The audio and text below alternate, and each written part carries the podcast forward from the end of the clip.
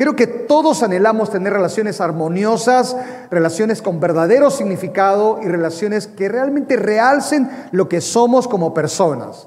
Pero no siempre las relaciones son significativas. Suelen ser complejas, tediosas o tantas veces son relaciones que nos traen dolor de cabeza.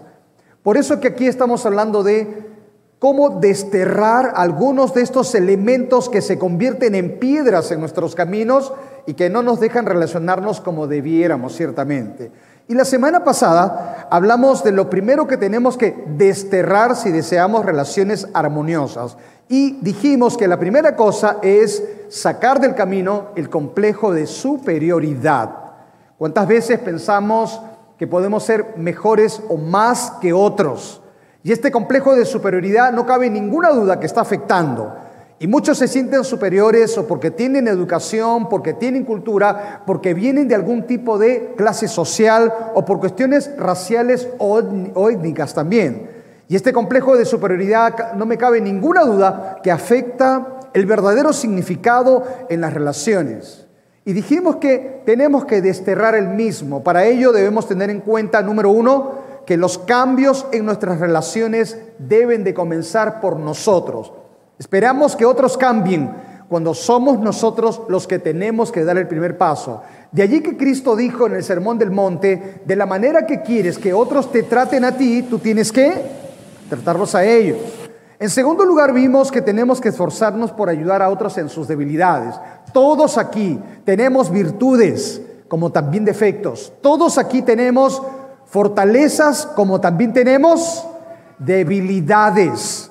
Y necesitamos que otros nos sostengan en nuestras debilidades con sus fortalezas y nosotros sostener las debilidades de otros teniendo nuestras propias fortalezas también. Por supuesto, en tercer lugar dijimos que cada persona es especial y singular. No pretenda que otros sean como usted quiere que sean. Y en cuarto lugar, recuerde, no es posible cultivar relaciones significativas si nosotros no tenemos la asistencia y la presencia del Espíritu Santo para aflorar el fruto del Espíritu en nuestras relaciones. Y una clave es aprender a ver a cada persona con los ojos de Dios. Hoy veremos el segundo elemento que tenemos que desterrar si deseamos relaciones significativas. Y como usted puede ver en la pantalla, tenemos que desterrar qué cosa? El resentimiento.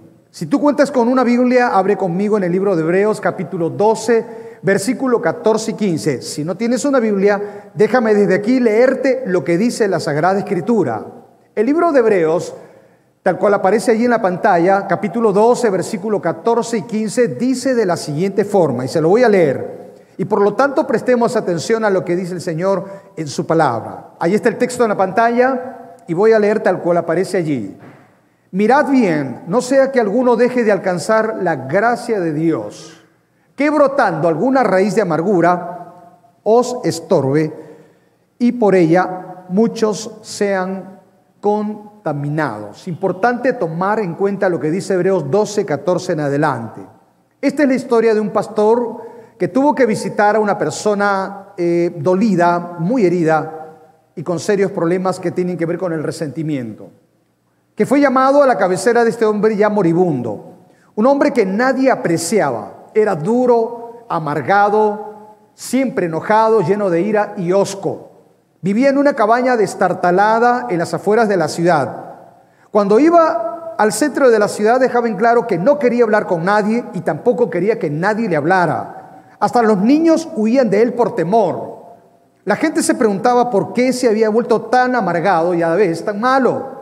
Algunos pensaban que tenía alguna culpa secreta. Otros estaban seguros de que había cometido algún crimen horrible y que era seguramente fugitivo de la justicia.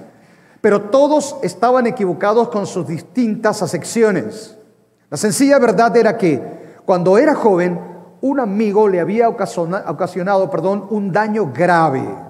Estaba tan furioso por el daño que le habían hecho, tan profundamente herido, que dijo, lo recordaré hasta el día de mi muerte. Y así lo hizo. Le contó a este pastor que lo estaba visitando y que estaba sentado junto en su lecho y le dijo así, he recordado cada mañana todo lo que me hicieron. He pensado en ello cada noche. He maldecido a ese hombre cien veces al día. Y luchando para respirar, continuó y dijo, y ahora veo que mi amargura me ha comido el alma. Mi odio no ha lastimado a nadie más que a mí mismo. Y Dios sabe que esto se ha convertido en un infierno en mi vida. Un hombre que llevaba el rencor, el odio y la amargura. Como en esta historia, miles de personas en el mundo viven de la misma forma, con vidas amargadas, llenas de odio, cargan con momentos hirientes o con recuerdos dolorosos que los aplastan y no permiten que sus vidas se desarrollen dentro del marco de lo que llamamos la verdadera libertad. Por supuesto que no solamente no viven en verdadera libertad, sino que tampoco disfrutan de relaciones que sean importantes y significativas. Y la razón de eso tiene que ver precisamente con el resentimiento tantas veces llamado como el pecado más fácil de justificar, el más difícil de diagnosticar, porque tantas veces lo disculpamos o razonamos frente a ello. Y a través uno de esta verdad, uno de los pecados más comunes, peligrosos, perjudiciales y como alguien ha llamado, el que más puede contagiar. El resentimiento, dijo alguien, se aferra al pasado, lo vuelve a vivir una y otra vez arranca las costras nuevas para que la herida nunca sane. Me aprisiona en el pasado y le impide la entrada a todo potencial para el cambio. Resentimiento. En alguna forma u otra, muchos aquí hemos tenido que experimentar algo que nos dolió, algo que ciertamente nos tocó profundamente y trajo alguna forma de resentimiento. La palabra resentimiento es volver a sentir resentimiento, un sentimiento que vuelves a recordar de algo que te afectó. Es volver a recordar bajo sentimientos que nos duelen. Hay por lo menos dos acepciones importantes para la palabra resentimiento, tanto la sección del vocablo original griego como también hebrea. La palabra griega es picria. ¿Puede decirlo conmigo? Picria. Una vez más, ¿cómo se dice? Picria. Picria es resentimiento y significa punzar. Expresa la idea de algo que aguijonea, hiere y da punzadas, mientras que la raíz hebrea agrega la idea de algo pesado. Finalmente, en el griego clásico el concepto revela algo fuerte. Si nosotros tuviéramos que tomar las distintas acepciones para resentimiento, entonces diríamos que el resentimiento es algo fuerte, algo que pesa, algo que punza hasta lo profundo del corazón. Por eso tenemos que entender bien lo que significa esto, algo que aguijonea, que duele ciertamente. Hay acontecimientos en nuestra vida que seguramente han provocado dolor, han abierto heridas, nos han quebrantado y probablemente han provocado amargura, enojo o resentimiento. Un rechazo, un abandono en las distintas etapas de la vida, algún tipo de injusticia que uno recibió, maltrato, abuso de autoridad, algún hurto o robo significativo, una traición, un desamor. Y los tristes que mucho de ellos se replica tantas veces en el hogar. En otros casos, el resentimiento ha sido producido por algún tipo de ofensa, insultos, agravios, menosprecio y burla, o por algún tipo de fracaso y ese fracaso nos llevó a mirar al cielo viendo que Dios de alguna manera puede ser responsable hasta de ello y nos resentimos con el Dios de los cielos frente a estas cosas. ¿Cómo entonces se refleja el resentimiento? El carácter de una persona muchas veces con resentimiento y que está llena de amargura impide que lleve buenas relaciones. Esa persona se muestra áspera, sus relaciones interpersonales se ven afectadas la palabra griega para amargo es afilado y agresivo. Y cuando hay resentimiento, muchas veces nuestras relaciones son afiladas, agresivas, ásperas. Sí, y no solamente nuestras palabras, nuestra conducta o nuestras acciones. Y tantas veces, aún el resentimiento se ve en el rostro de una persona, un rostro rígido o un rostro de mirada triste porque hay frustración o porque hay impotencia. Y tantas veces, aún el resentimiento acorta nuestra visión de la vida, nos hace ver la vida siempre negativa, porque así nos toca profundamente. En la Biblia se habla de una mujer que se sintió algo amargada porque había perdido al esposo, porque había perdido a dos de sus hijos y se sentía vacía y nada, al punto tal su nombre era Noemí y decía, ya no me llamen Noemí, llámenme Mara, porque Mara significa amargura. Sentía el dolor y la amargura de la pérdida, ciertamente. Y encontramos en el Salmo 73, 21 a un hombre llamado Asaf, el director de alabanza en el tiempo del rey David. Y entonces sintió que algo lo había tocado profundamente, sentía también el rencor y el resentimiento, al punto que en el Salmo 73, 21 dice, se llenó de amargura mi alma y en mi corazón sentía punzadas, porque la palabra resentimiento significa eso, punzar, algo que pesa, algo que duele, algo que volvemos a recordar.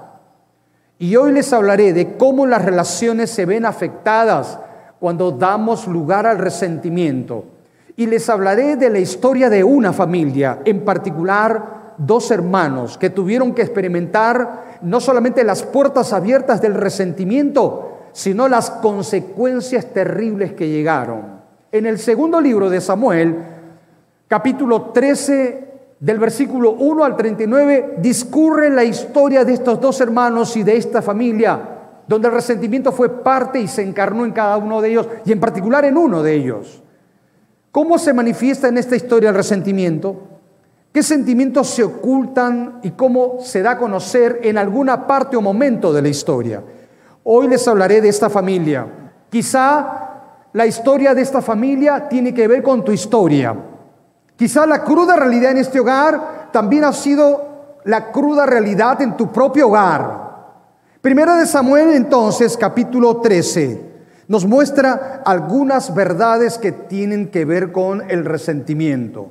Y por favor, mantenga su Biblia abierta, repito, en Segunda de Samuel, capítulo 13. Tanto ustedes aquí como los que nos están viendo. Dice el versículo 20, Segunda de Samuel 13, 20. Y le dijo a su hermano Axalón, ¿Ha estado contigo tu hermano Agnón? Pues calla ahora, hermana mía. Tu hermano es, no se angustie tu corazón por esto. Y se quedó Tamar desconsolada en casa de Axalón, su hermano.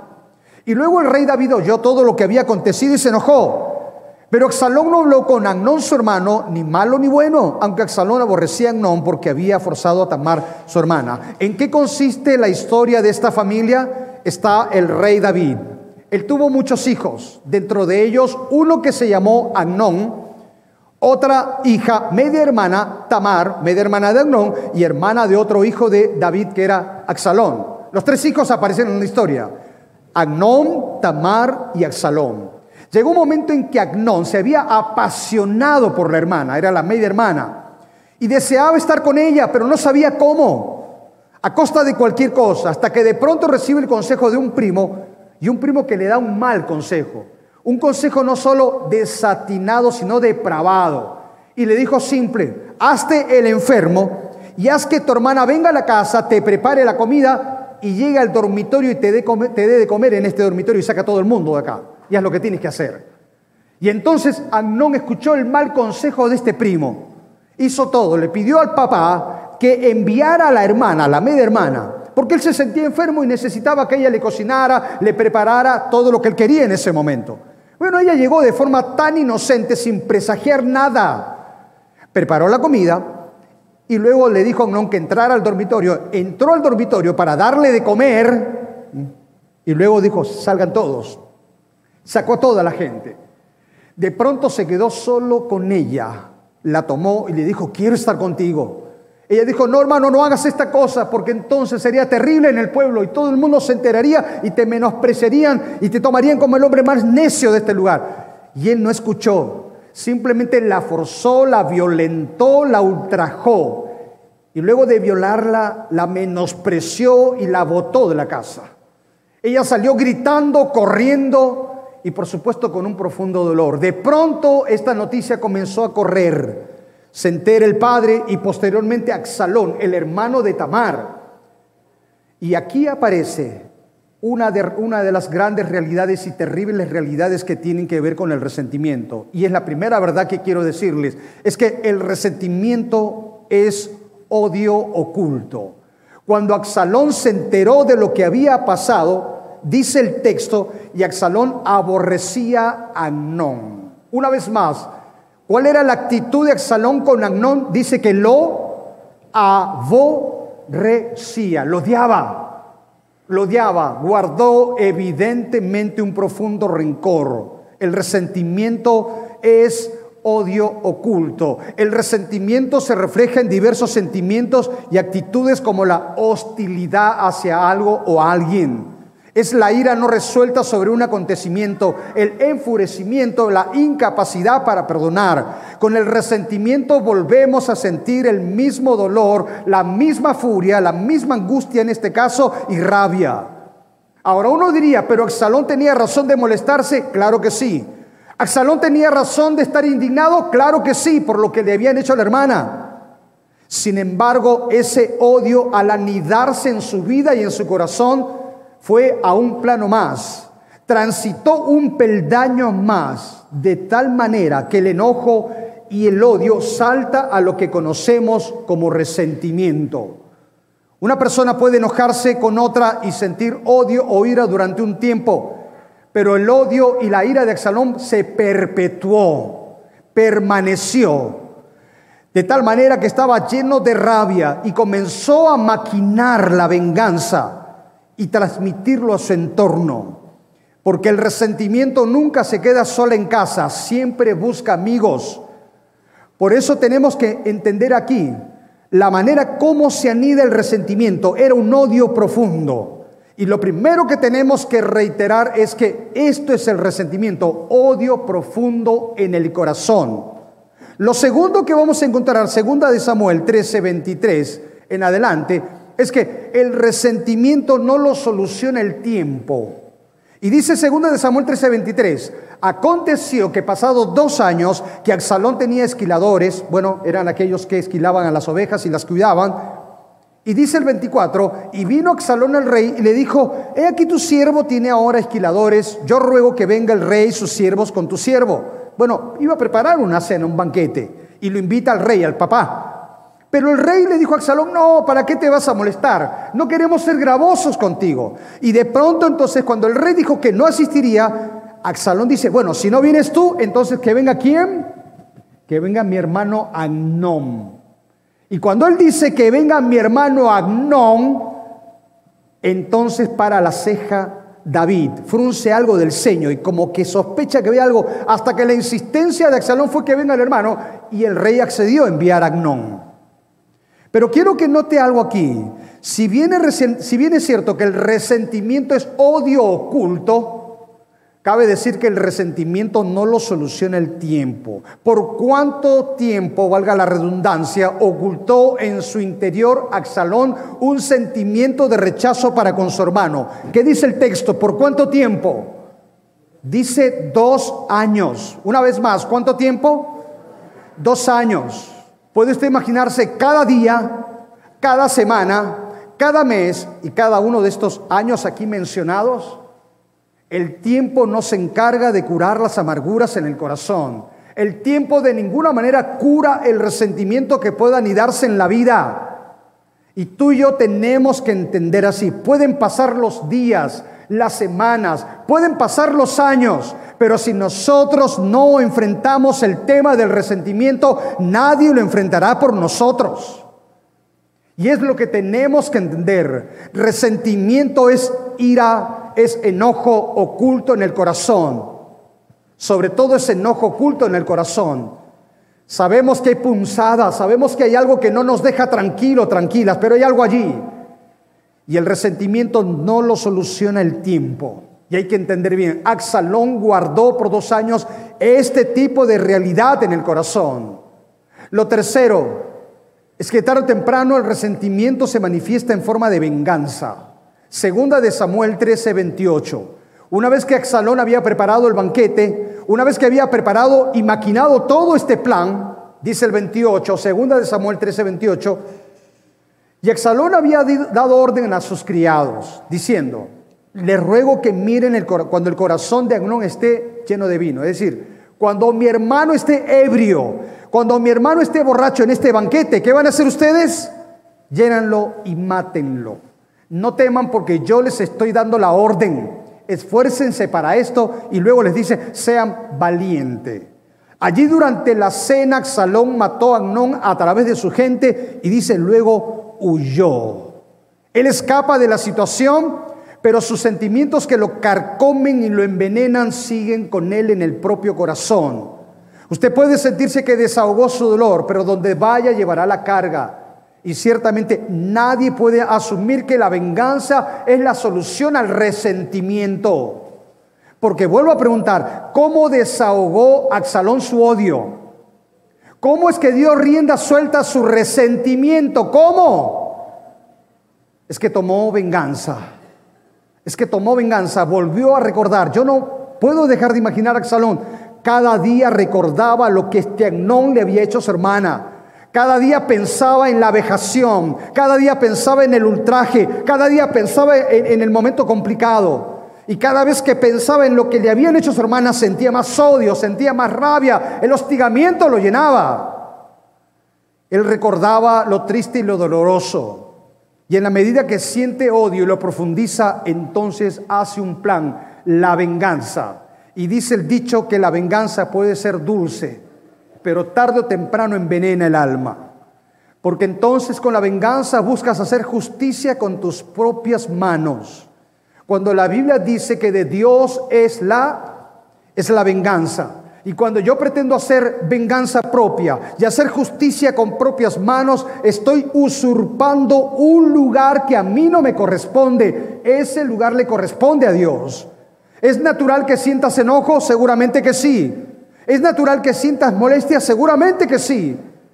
Pero tarde o temprano tendrás que aprender a confiar que Dios es juez justo sobre toda la tierra. Y Él, dice la Biblia, hará justicia más tarde que temprano. La tendencia nuestra es vengarnos.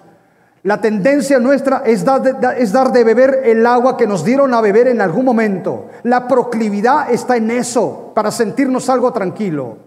El gran apóstol Pablo notó que alguien le había hecho daño. Dice de este personaje llamado Alejandro el Calderero que le había hecho daño. No se precisa qué le hizo, no se describe de ninguna manera de qué manera lo afectó. Pero en 2 de Timoteo capítulo 4 versículo 14 dice Pablo, Alejandro me ha causado daño, me ha hecho tantos males. Y luego dice, pero oro que el Señor tenga en cuenta todas estas cosas. ¿Qué está haciendo entonces el apóstol Pablo? Sabe y es consciente del daño, pero no permite que el rencor o la amargura llene su mente y su corazón. Finalmente él dice, confío que el Señor en su momento hará lo que tiene que hacer. Resentimiento es odio en el corazón.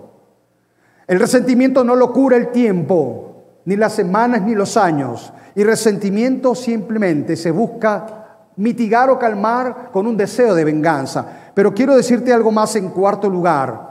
El resentimiento siempre deja un destello de dolor. Segunda de Samuel 13:35 dice en esta historia de dolor claramente. Segunda de Samuel 13:35 y dijo Jonadad al rey, he allí los hijos del rey que vienen. Es así como tu siervo ha dicho. 36. Cuando acabó de hablar, he aquí los hijos del rey que también habían sido invitados al banquete, llegaron, alzaron su voz y lloraron.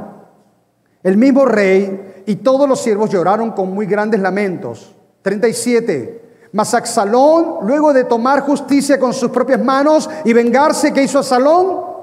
Huyó, huyó. Y luego dice, y David lloraba a su hijo, por su hijo, todos, todos los días. Quiero que usted note aquí, ¿cuál es la palabra que se repite? ¿Cuál es el término que se reitera aquí? ¿Cuál es? Note bien, número uno, los hijos del rey están llorando. ¿Saben lo que ha pasado? Axalón ha matado a uno de los hermanos. Número dos, los siervos del rey también están llorando. Y número tres, el mismo rey, que a la vez era el padre de los muchachos, también está. Por donde usted ve el cuadro, todos están todos están llorando. Cuando el resentimiento se desborda y los sentimientos de odio se evidencian por actos de venganza, el resentimiento manifestado de esta manera solo dejará heridas y quebranto de corazón, no solo para el receptor, sino también para el emisor. Mira la familia que está aquí, mira el cuadro que está aquí, tiene que ser aleccionador. Siempre que el resentimiento se manifiesta, habrá dolor.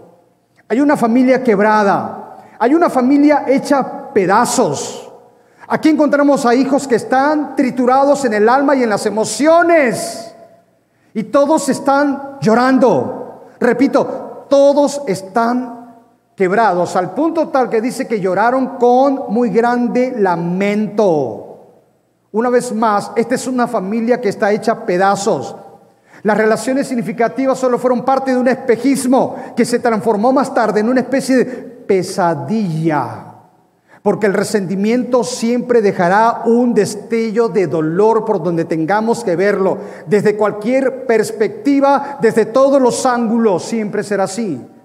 Siempre que encontremos un corazón resentido que da rienda a la venganza, traerá profundo quebranto una vez más.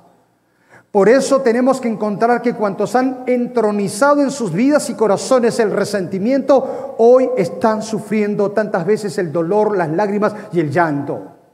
Esta familia quizá tiene que ver con una historia como la de tu familia, donde te tocó experimentar lo dicho anteriormente, el abandono, la desilusión, o quizá como persona tuviste que experimentar algo que te marcó profundamente.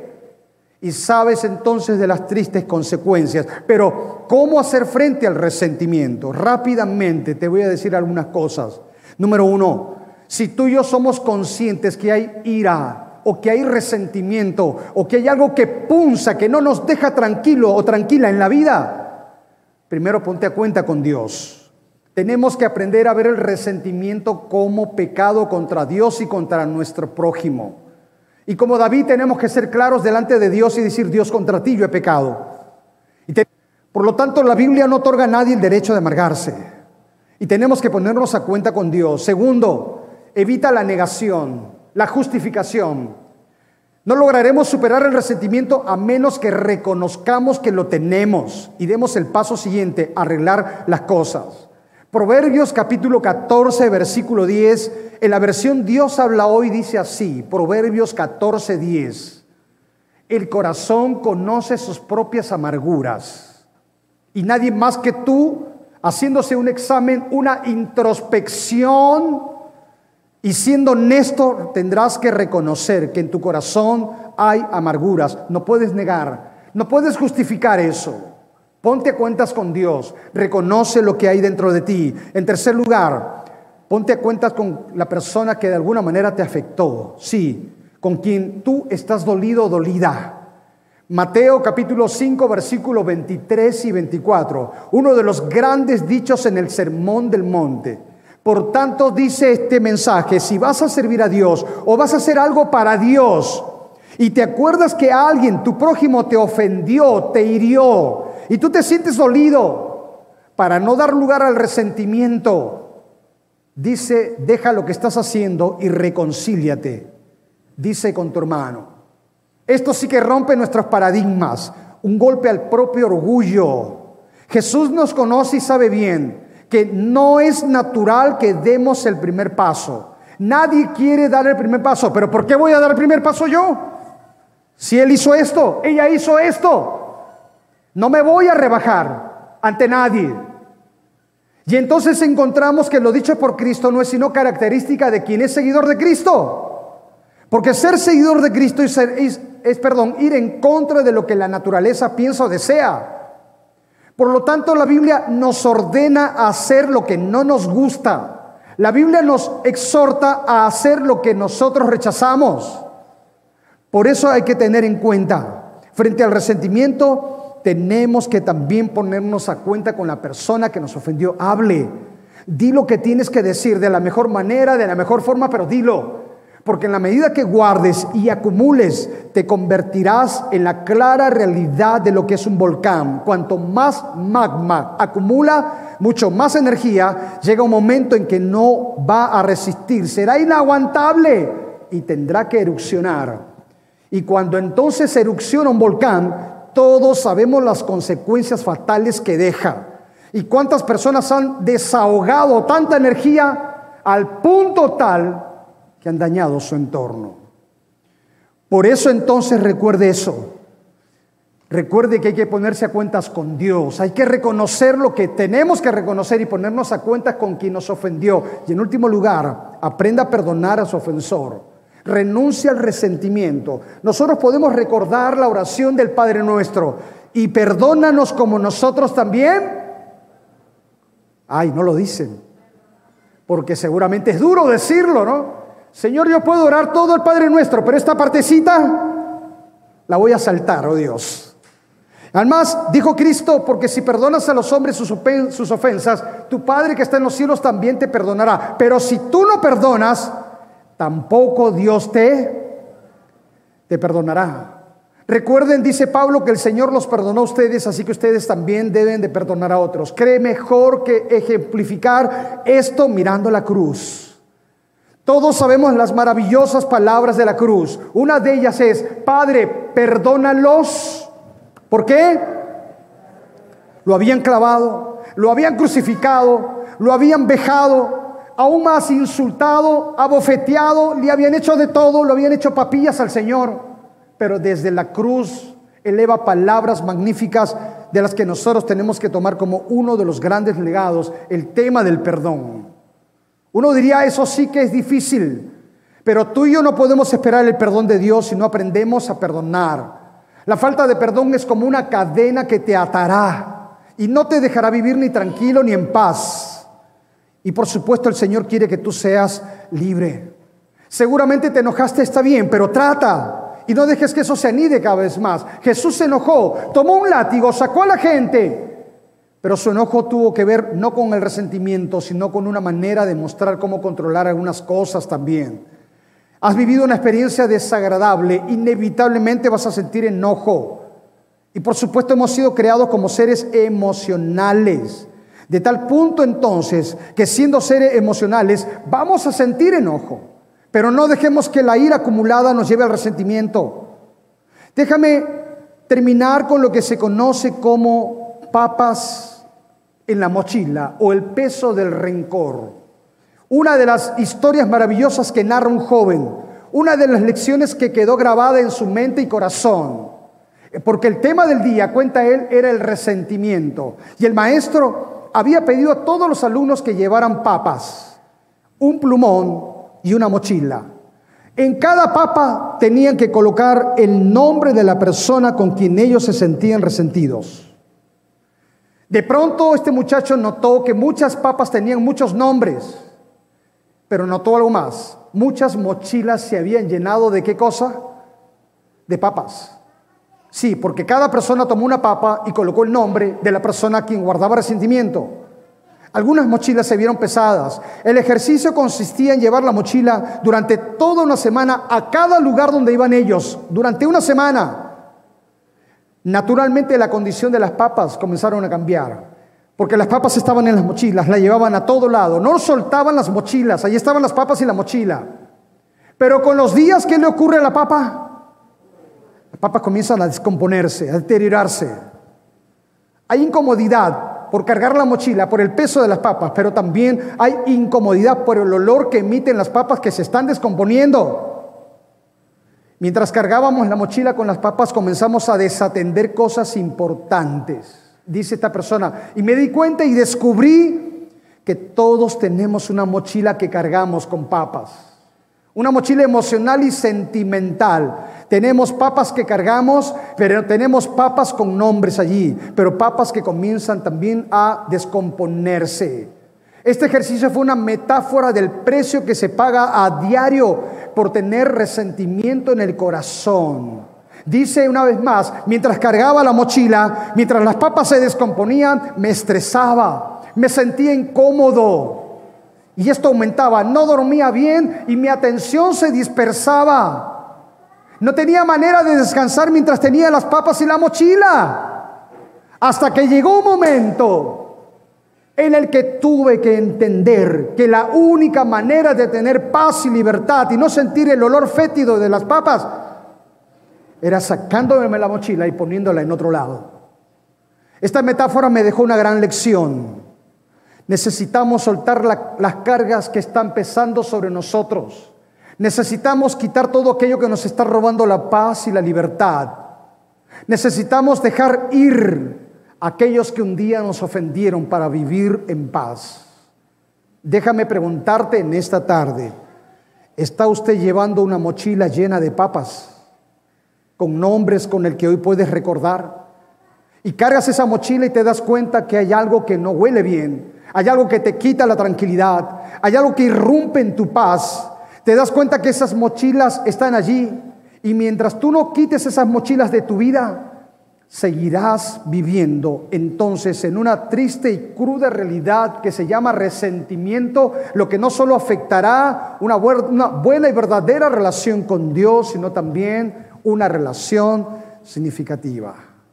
¿Está usted llevando una mochila llena de papas? Sea entonces honesto con usted mismo y responda si es así o no y qué cosa es lo que usted hará.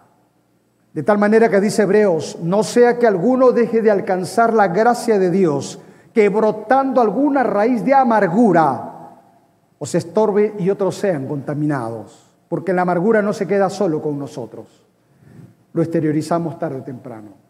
A mí me gustaría pedirte que inclines un momento tu rostro, por favor, y me acompañes con una oración. Allí donde estás, permíteme elevar esta oración. No sé qué experiencias hayas vivido. No sé qué momento difícil te haya tocado pasar. Desilusión, abandono, desamor, alguna injusticia. Te resentiste con los que te rodean o quizá te resentiste con Dios también en algún momento. Pero hoy queremos desterrar el resentimiento. Y usted no podrá desterrarlo por fuerza propia. Usted no podrá quitarlo por voluntad propia. ¿Sabe por qué? Porque entonces no tendremos ni la fuerza ni la capacidad. Solo necesitamos el auxilio y la ayuda que viene de Dios.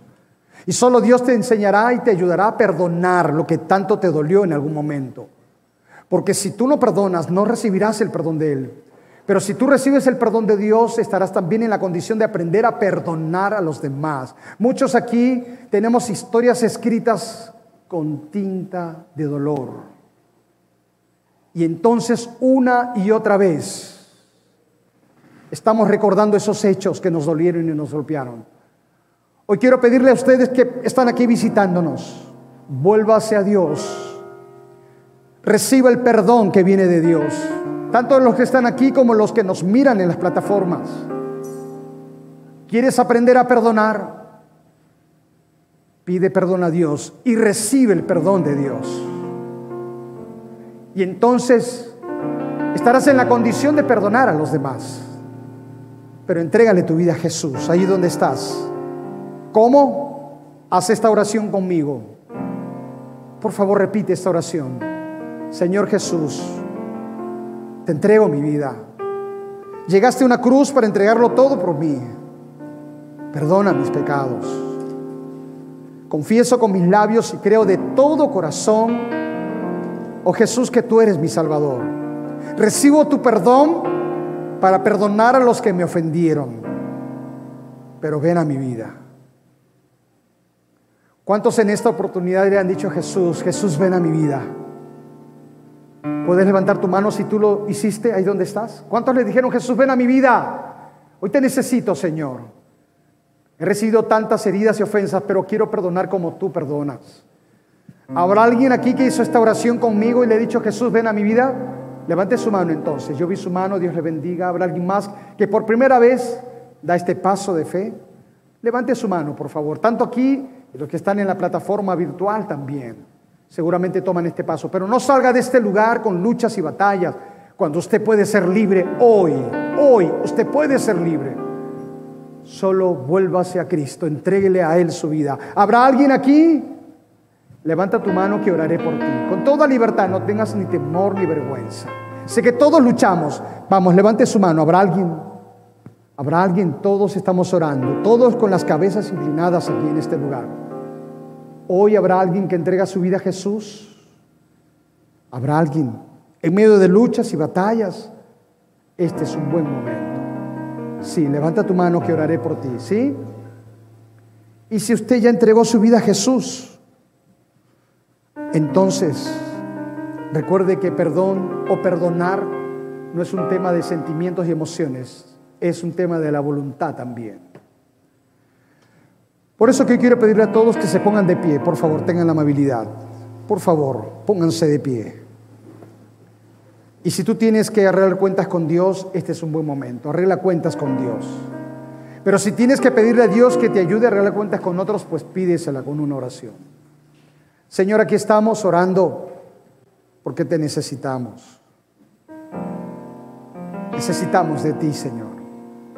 No queremos entramparnos en el resentimiento. No queremos vivir toda la vida con amargura en el corazón. Queremos experimentar libertad en ti. Ayúdanos. Y mientras estás orando, quizá tengas que arreglar cuentas con Dios, hazlo hoy. Pero quizá tengas que pedir con una oración a Dios que te ayude a arreglar cuentas con alguien. Y quizá tengas que dejar esa mochila a partir de hoy. Deja la mochila y vive en libertad. Díselo con una oración, en tus palabras, a Dios. Oh, gracias Señor por este tiempo, por tu presencia. Y porque sabemos que atiendes a nuestras oraciones. Gracias.